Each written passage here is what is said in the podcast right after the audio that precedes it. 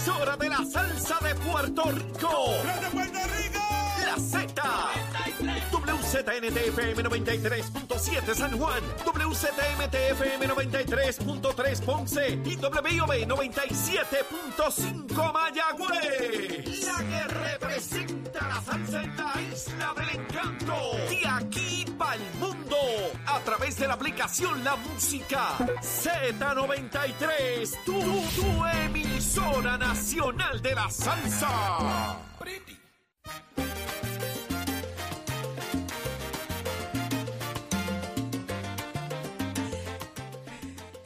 Estamos de regreso. Arranca una nueva hora acá en Nación Z por Z93, 93.7 en San Juan, 93.3 en Ponce y 97.5 en Mayagüez. Saudi Rivera es quien te habla, junto a Jorge Suárez, Eddie López, con el mejor análisis de todo lo que ocurre en Puerto Rico. Y aquí es donde te enteras hacia dónde nos llevan como país. Así que buenos días, Jorge. Buenos días. Arranca una nueva hora, señores. 7 y 2 de la mañana en Nación Z, en vivo de nuestros estudios de Z93, tu emisora nacional de la salsa. Listos, prestos y dispuestos, señores, para continuar con ustedes el análisis que a usted le gusta todas las mañanas, discutiendo los temas que los tiene usted ahí, mire, pegadito. Y aquí se dicen muchas cosas, y después por ahí, pues, otros repiten y pues, eso pasa. Pero nada, sigan aquí pegados para Ahí que hablen en otros lados. Pero día de Buenos días, Ole. Good morning, Saudi. ¿No te sientes así como que en la estadidad con, con tu gorra? No, no, caramba, no. Tampoco no, no, es para tanto. No, no, no, yo desde aquí la- los veo bien y veo los juegos eh, cuando puedo, tú sabes. En español. En español. Ah, hello. Yo escucho a Tato, imagínate. Un privilegio estar con ustedes una nueva mañana, una nueva hora de martes, martes 23 de mayo del 2023. Todavía nos queda mucha información que compartir con, no, con ustedes, así que quédese aquí con nosotros. Y si todavía tiene la sábana pegada, levántate que el despertador te está velando y te agarra el tapón, Saudi Rivera. Así mismo es, y en esta hora por ahí viene Ángel Matos, viene Rosa Seguín, Itza Morán en el análisis del día. Y viene mucho más, también Gabriel López Arrieta, eh, en Mister qué es Tendencia. tendencia, qué es la tendencia en cada una de las situaciones y cosas de país, usted se entera aquí en Nación Z. Está listo eh, Pacheco con el análisis de lo que está pasando en Puerto Rico y el mundo, así que adelante. Buenos días, Puerto Rico. Soy Manuel Pacheco Rivera informando para Nación Z en los titulares. El gobernador de Puerto Rico, Pedro Pierluisi, anunció ayer lunes una iniciativa para la descentralización del sistema público de enseñanza, en donde se le dará más autonomía a las siete regiones educativas en compras, reclutamiento y eventualmente acceso a fondos federales. Por otra parte, el presidente de la Comisión Senatorial de Hacienda, Juan Zaragoza, coincidió ayer con la ruta que ha tomado la Cámara de Representantes en la discusión del presupuesto para el próximo año fiscal 2023-2024, pero dijo que quiere integrar a la ecuación varias iniciativas como el fideicomiso de becas para la retención de médicos y especialistas. En otras noticias, los estudiantes de la American University podrán completar sus estudios universitarios en los recintos de Bayamón y Arecibo de la Universidad de Puerto Rico, luego de que la Universidad del Estado firmara ayer un acuerdo de transferencia para recibir a los alumnos de la in- institución en vías de cierre. Hasta aquí los titulares, les informó Emanuel Pacheco Rivera. Yo les espero en mi próxima intervención aquí en Nación Z, que usted sintoniza a través de la emisora nacional de la salsa Z93. Somos una mirada fiscalizadora sobre los asuntos que afectan al país. Nación Z, Nación Z. Por Z93, somos su noticia.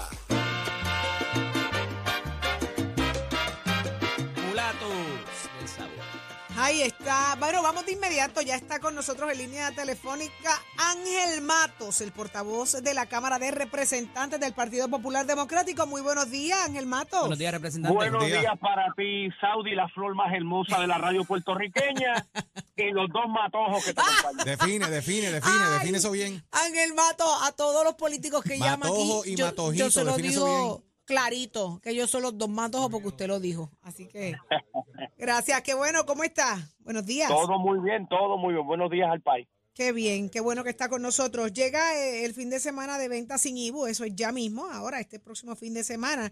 Hay artículos para eh, eh, Condicionada barbacoa de esas de épocas de ladrillo. huracanes. Pero vamos a hablar del. Vamos a lo. ¿Me a van a lo- cobrar el IBU? ¿El qué? Condicionada barbacoa de esas de ladrillo. Ah, A ver si mira, me van a fíjate. cobrar el IBU, porque como eso es artículo de primera necesidad. Ah, pues déjame ¿Cómo va a ser esto, Ángel Mato? Pues mira, gracias a la ley 20 del año 2022, estamos celebrando el segundo, por segundo año ya, el fin de semana sin cobro de IBU en artículos en preparación para la temporada de huracanes. Son unos 55 artículos que este viernes, sábado y domingo no van a pagar IBU. Eh, de arriba hacia abajo, el artículo más importante en este país son los generadores eléctricos. Hasta 3 mil dólares no pagan IBU.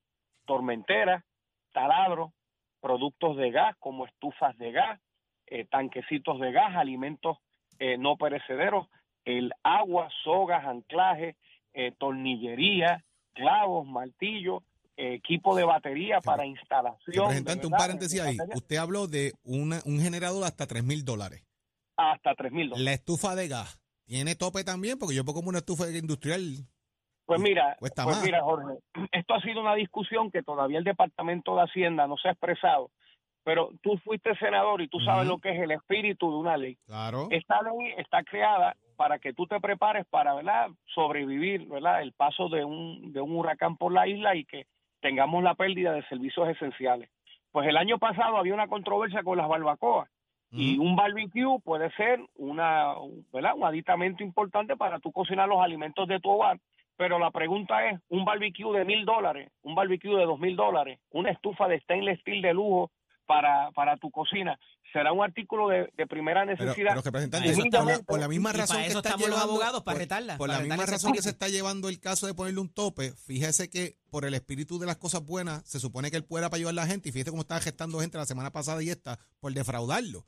Siempre hay que va a buscar por el lado hacer las cosas como no son. por eso hago el planteamiento de si se unos topes por ahí también. Durante el año pasado, DACO y el Departamento de Hacienda, lo que es el negociador del IBU, pues mantuvieron más o menos a raya la expectativa. Y el año pasado, y me temo que este año, tampoco los barbecue, entre comillas, de lujo, me preguntas a mí, de más de 200 pesos por ir para arriba, no tendrían este beneficio de, de, de que no se les estén exentos de IVU.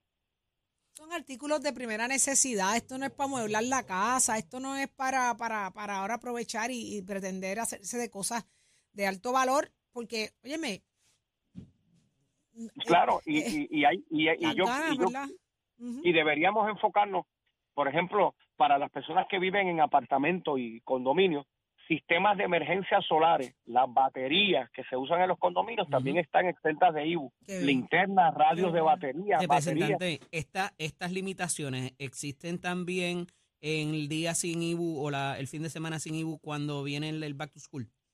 Bueno, hay limitaciones. Yo recuerdo que cuando empezó el Back to School, mm. con relación a los equipos electrónicos, era una laptop por familia para evitar el fenómeno que una persona comprara 25 laptops para después revenderlas o subirles un poco el precio con, los descuentos de... No, los reyes del truco. Así que me da pena, pero vamos dos años con esta iniciativa. Yo quiero que las personas durante el día de hoy, de mañana, vayan mirando, vayan pensando qué necesitan para esta temporada de huracanes. Mírate la primera plana del vocero de hoy que adelanta difícil. que que va a ser una temporada algo más calientita de lo que se quiere. Y pues mire, baterías, linternas, radios de batería, en fin, todo lo que usted necesita, sobre todo las tormenteras. Esto aplica a las compras online y también aplica a los layaway. Ahí vamos. Importante el tema de las compras online, porque sabemos que el año pasado pues hubo unas empresas que sí cooperaron, pero no necesariamente todas lo hayan hecho. Por eso le, le hacemos la pregunta cómo se trabaja el tema de las, de las compras online, porque me parece que eso es una duda que mucha gente puede tener. Yo quiero comprar una, una, ¿cómo es? una resma de baterías allá, y compro una caja de, mil baterías y las traigo para acá sin IBU y las vendo para adelante. ¿Eso se puede hacer? Bueno, tradicionalmente las, las empresas de tanto industriales, de ferretería y las tiendas grandes eh, online como Amazon, para darte un ejemplo, el año pasado cumplieron con el fin de semana sin IBU, tú podías hacer la compra y el pedacito ese que dice tax to be collected era cero. Así las cosas todavía, ¿verdad? Decirte que el 100% de las empresas que vendan sus artículos online están en cumplimiento, lo pondremos a prueba de nuevo este fin de semana y como yo siempre digo, cuidado que Paquito está velando. Representante, pero eh, más allá de eso, también incluye layaways y otras y otro tipo de, compra que se puede hacer eh, que no necesariamente es al momento, ¿correcto? Claro, porque te voy a dar el ejemplo más común. Tú te quieres hacer de tormenteras para tu casa y el estimado simplemente te llega costoso, ¿verdad? Es una inversión de por vida, de materiales de calidad en cumplimiento con, con las leyes estatales y federales de construcción y tienes cuatro o cinco mil dólares. Pues ahora tú puedes coordinar con tu proveedor de tormenteras, tu suplidor, y te pueden prorratear en cuatro, cinco, seis pagos y cuando sacas las tormenteras en el fin de semana sin IBU, pues pagas cero IBU y tienes un beneficio adicional. Y, y hay mucho eh, suplidor que tú puedes desde diciembre, enero, previo al fin de semana sin IBU, que tú puedas hacer ese arreglo para dejar de estar comprando planchas de zinc o paneles Y que tener están que estar, y exentos de tener que IBU, estar dando tabla a última hora, ¿verdad? bueno, estar poniendo cuartones, Eddie, acuérdate que esto es horario familiar, por favor. Claro. Usted me entendió. No se vaya por ahí. Ay, Dios. Ole. Es que, Las, es que tormenteras también se. Problema. Las tormenteras No, no, no. necesariamente porque vienen ya con tornillos. ya- es con tornillo, no es con clavo. Exacto. No hay que no- Ah, es que no usa- las tormenteras Dios no son paneles, son cosas diferentes y tienen unos clips que se ponen No, y hay y, otras las- que son y ya rolling, tienen y las rolling y las que Ajá. vienen con tornillos, o sea, no. Ángel Eh, Mato. Ángel, eh, explícale Ajá. a este cómo se monta una tormentera, bendito No sea le Dios. explique nada, no le explique nada. Yo voy a seguir Eh, dando eh, tabla. Ve- ¿Qué? Ay, perdóname, me asustaste.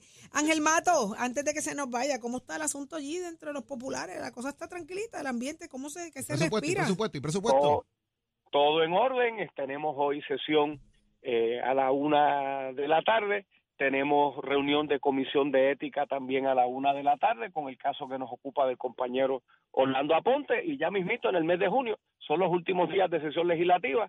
Presupuesto, reforma electoral, entre muchos temas calientes. Así que ¿Hay paz en el eh, PPD ya? Ah, hombre, claro que hay paz después de una primaria tan calientita y tan pegada. Y él comenzó el proceso de transición. El presidente electo, ya juramentado Jesús Manuel Ortiz, estuvo reunido con José Luis Almao y los equipos de trabajo para recibir un informe completo de asuntos electorales, de finanzas y el traspaso de llaves y la nueva gerencia del Partido Popular. Ya por fin le dieron las llaves entonces. Y ella dieron las llaves eh, en el día de ayer y, Aparecieron. y, y la- y se está llevando las reuniones, se está llevando la fiesta en paz. Muy Ahí bien. está. Ángel Mato, como siempre, muchísimas gracias por estar con nosotros acá en Nación Z.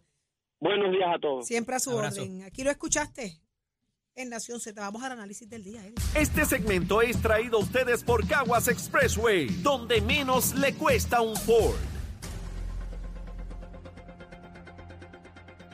Damos paso al segmento del análisis del día, como todos los martes, nuestro panel de féminas, la senadora Nitza Morán por el Partido Nuevo Progresista, senadora por San Juan. Excusamos a la compañera Rosa Seguí, que tuvo un alcance de último minuto, así que debidamente eh, relevada eh, para propósitos de dieta y millaje. Buenos días, senadora. Muy buenos días a Eddie, espero que la compañera esté todo bien, a todos los en el estudio, a los radios escuchan el día de hoy. Senadora, eh, ayer se anuncia con mucha vehemencia eh, la llegada del secretario de Educación Federal, eh, Cardona, y con esto un cambio fundamental en lo que va a ser la administración de los recursos en las escuelas, en las regiones, para evitar eh, la centralización que hemos tenido de pasar por las regiones, por el, sistema central y todo lo demás. ¿Qué significa esto? Y, ¿verdad? Y como estábamos eh, analizando eh, un poco más temprano, el asunto de que tengan unas, unas salvaguardas y una un tipo de auditoría eh, ya preaprobada a través de la Administración de Servicios Generales. ¿Cómo lo ve? Sí, mira, este, Eddie, esto es algo que se había hablado anteriormente. Yo creo que uno refleja el compromiso del secretario de, de, la, de la administración de Joe Biden a mirar cómo se está ejecutando ¿verdad? el Departamento de Educación en Puerto Rico. De hecho, eso fue un compromiso del señor Miguel Cardona a estos efectos. La descentralización es algo que se venía hablando, muchos, muchos de los gremios también habían hablado que esto era justo y necesario. Ahora bien, todo esto compete, ¿verdad? Un, un ordenamiento, un proceso de paso uno, paso dos, paso tres para que esto se lleve a cabo. Yo creo que esto es sumamente importante porque entonces estamos mirando que realmente los servicios van a llegar más más directo y lo que hemos hablado, la burocracia en los departamentos, en este caso el Departamento de Educación era uno de ellos. Ahora, sin embargo, se va a regionalizar, o sea que hemos eliminado ciertas etapas de esta de esta de esta jerarquía dentro del departamento para que los servicios lleguen directamente a nuestros salones y a nuestras escuelas. Ahora bien, ¿qué es lo que está sucediendo? Pues, ¿verdad? Todo cambio genera un poquito de ansiedad y de inquietud. Se ha creado un comité para los efectos, este y este comité de descentralización eh, va a tener a su juicio, ¿verdad? Cómo nosotros vamos a manejar a, nivel regional y cuál es el poder que le vamos a dar a las regiones, que son siete. Senadora, ¿cuánto, de esto es un verdaderamente una iniciativa de la administración o una imposición por razón del síndico que hay en el Departamento de Educación? Si lo vamos a mirar de ambos, yo quisiera ¿verdad? entender que este sería no voy a no voy a, minimizar este el síndico sin embargo yo creo que esto es algo que se había hablado por muchos años muchos años administración tras administración y yo creo que llegó la hora si fue falta de, del síndico, yo creo que también el gobernador Pedro Pierluisi dio pie a que esto se diera. El, el señor Cardona no es la primera vez que visita Puerto Rico, así que yo creo que estas conversaciones comenzaron desde que se comenzó este cuatrenio para descentralizar el Departamento de Educación. Así que ha llegado el momento del cambio. Yo lo que auguro es que va a quedar muchas inquietudes. Ya vemos que este, la, los gremios han estado en, la paleta pública este, argumentando que no va a ser parte del comité, etcétera, etcétera. Así que vamos a ver un poquito de ansiedad y de inquietud, como todo cambio va a proveer. Pero vamos a darle paso a que esto se lleve a cabo. ¿Qué va a hacer el comité cuando rinda finalmente el informe? Y de ahí partir, ¿verdad? No es que ya ahora las regiones van a hacerse cargo este, completamente. Más sin embargo, se adelantó una información sumamente importante que es lo que se denomina como el P-Card, que era una tarjeta de crédito prácticamente, cómo se comporta para hacer las compras de materiales directamente cuando se haga falta. Yo creo que esto es sumamente importante porque sabemos lo complicado que es la subasta, adquirir los materiales para las escuelas. Yo misma he visitado escuelas que ni siquiera tienen papel para fotocopiador y todo lo demás, así que este sí ha venido un poco de preocupación cómo se van a hacer las compras de estos materiales. Yo creo que en esta ocasión debe de regirse un poquito más, ser más reglamento, o sea, regularlo un poco más y que estas compras se hagan en específico pues, de aquellas compañías que son licitadores pues, en, en, el Departamento de Educación, porque así no este, damos pie a la malversación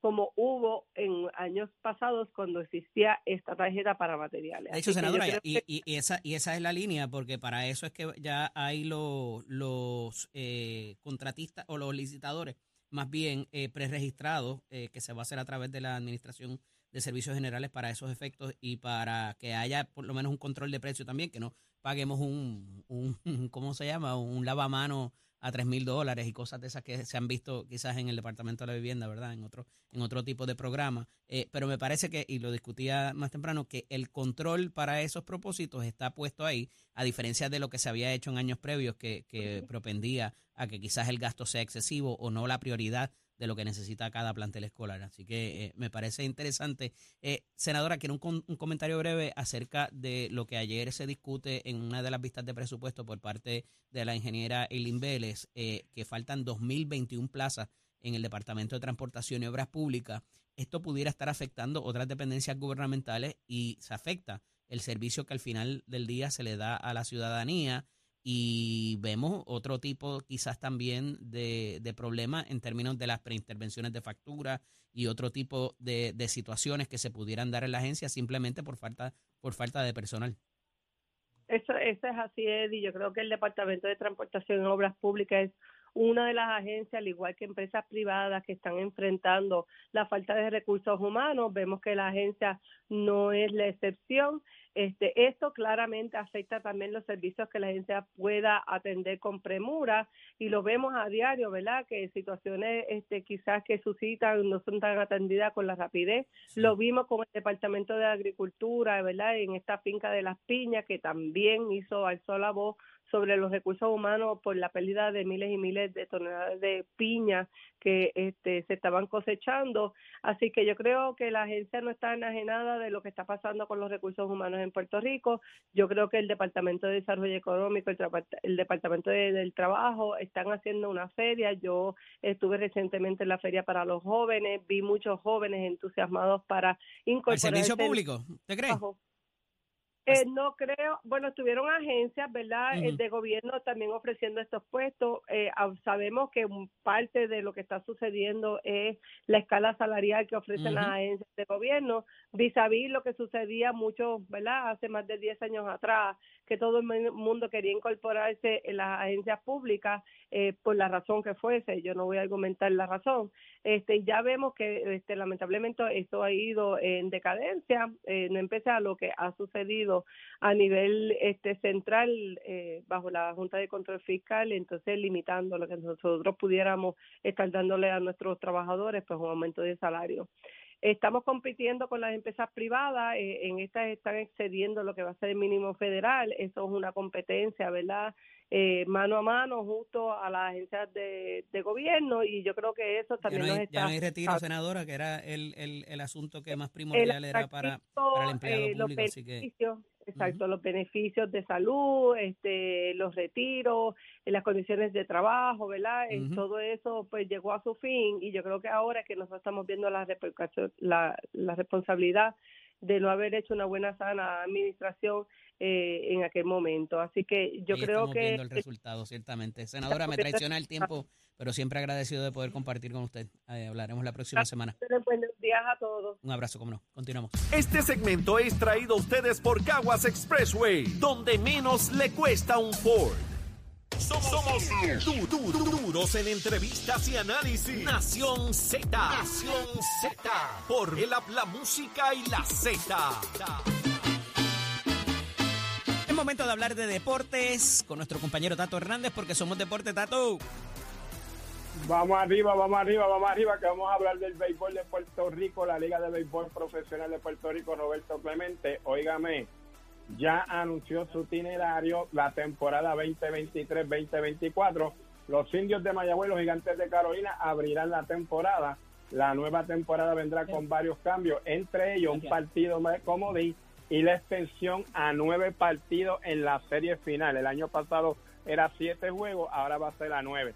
Los campeones indios de Mayagüez, los subcampeones gigantes de Carolina serán los protagonistas del primer desafío de la Liga de Béisbol de Puerto Rico, que cumple 85 años. Eso va a ser el viernes 3 de noviembre 2023 en el estadio Isidoro Cholo García de Mayagüez. Cabe señalar que por segundo año consecutivo vamos con seis equipos, indios de Mayagüez, Gigantes de Carolina, Cangrejeros de Santurce, Criollos de Cagua, Leones de Ponce y el RA12 de Roberto Alomar. Así que esperando que comience el béisbol, que eso ya está a la vuelta de la esquina en noviembre 3, 2023. Usted se entera aquí en Nación Z, Somos Deportes, con el oficio de Mestre Escuela que te informa, comenzamos ya la matrícula para agosto pasa por nuestro recinto, visita nuestro recinto, compara facilidades de equipo. Óigame, en un año y dos meses usted puede tener una carrera para profesional para adelantar su futuro. ¿Le gusta la mecánica marina, la mecánica race, la mecánica dice, la mecánica de motora, la mecánica dice? Es una vueltita por Mestre 787-238-9494. Teoría y práctica, la fórmula del éxito. Que tengan buen día, Chero. Give it on my friend.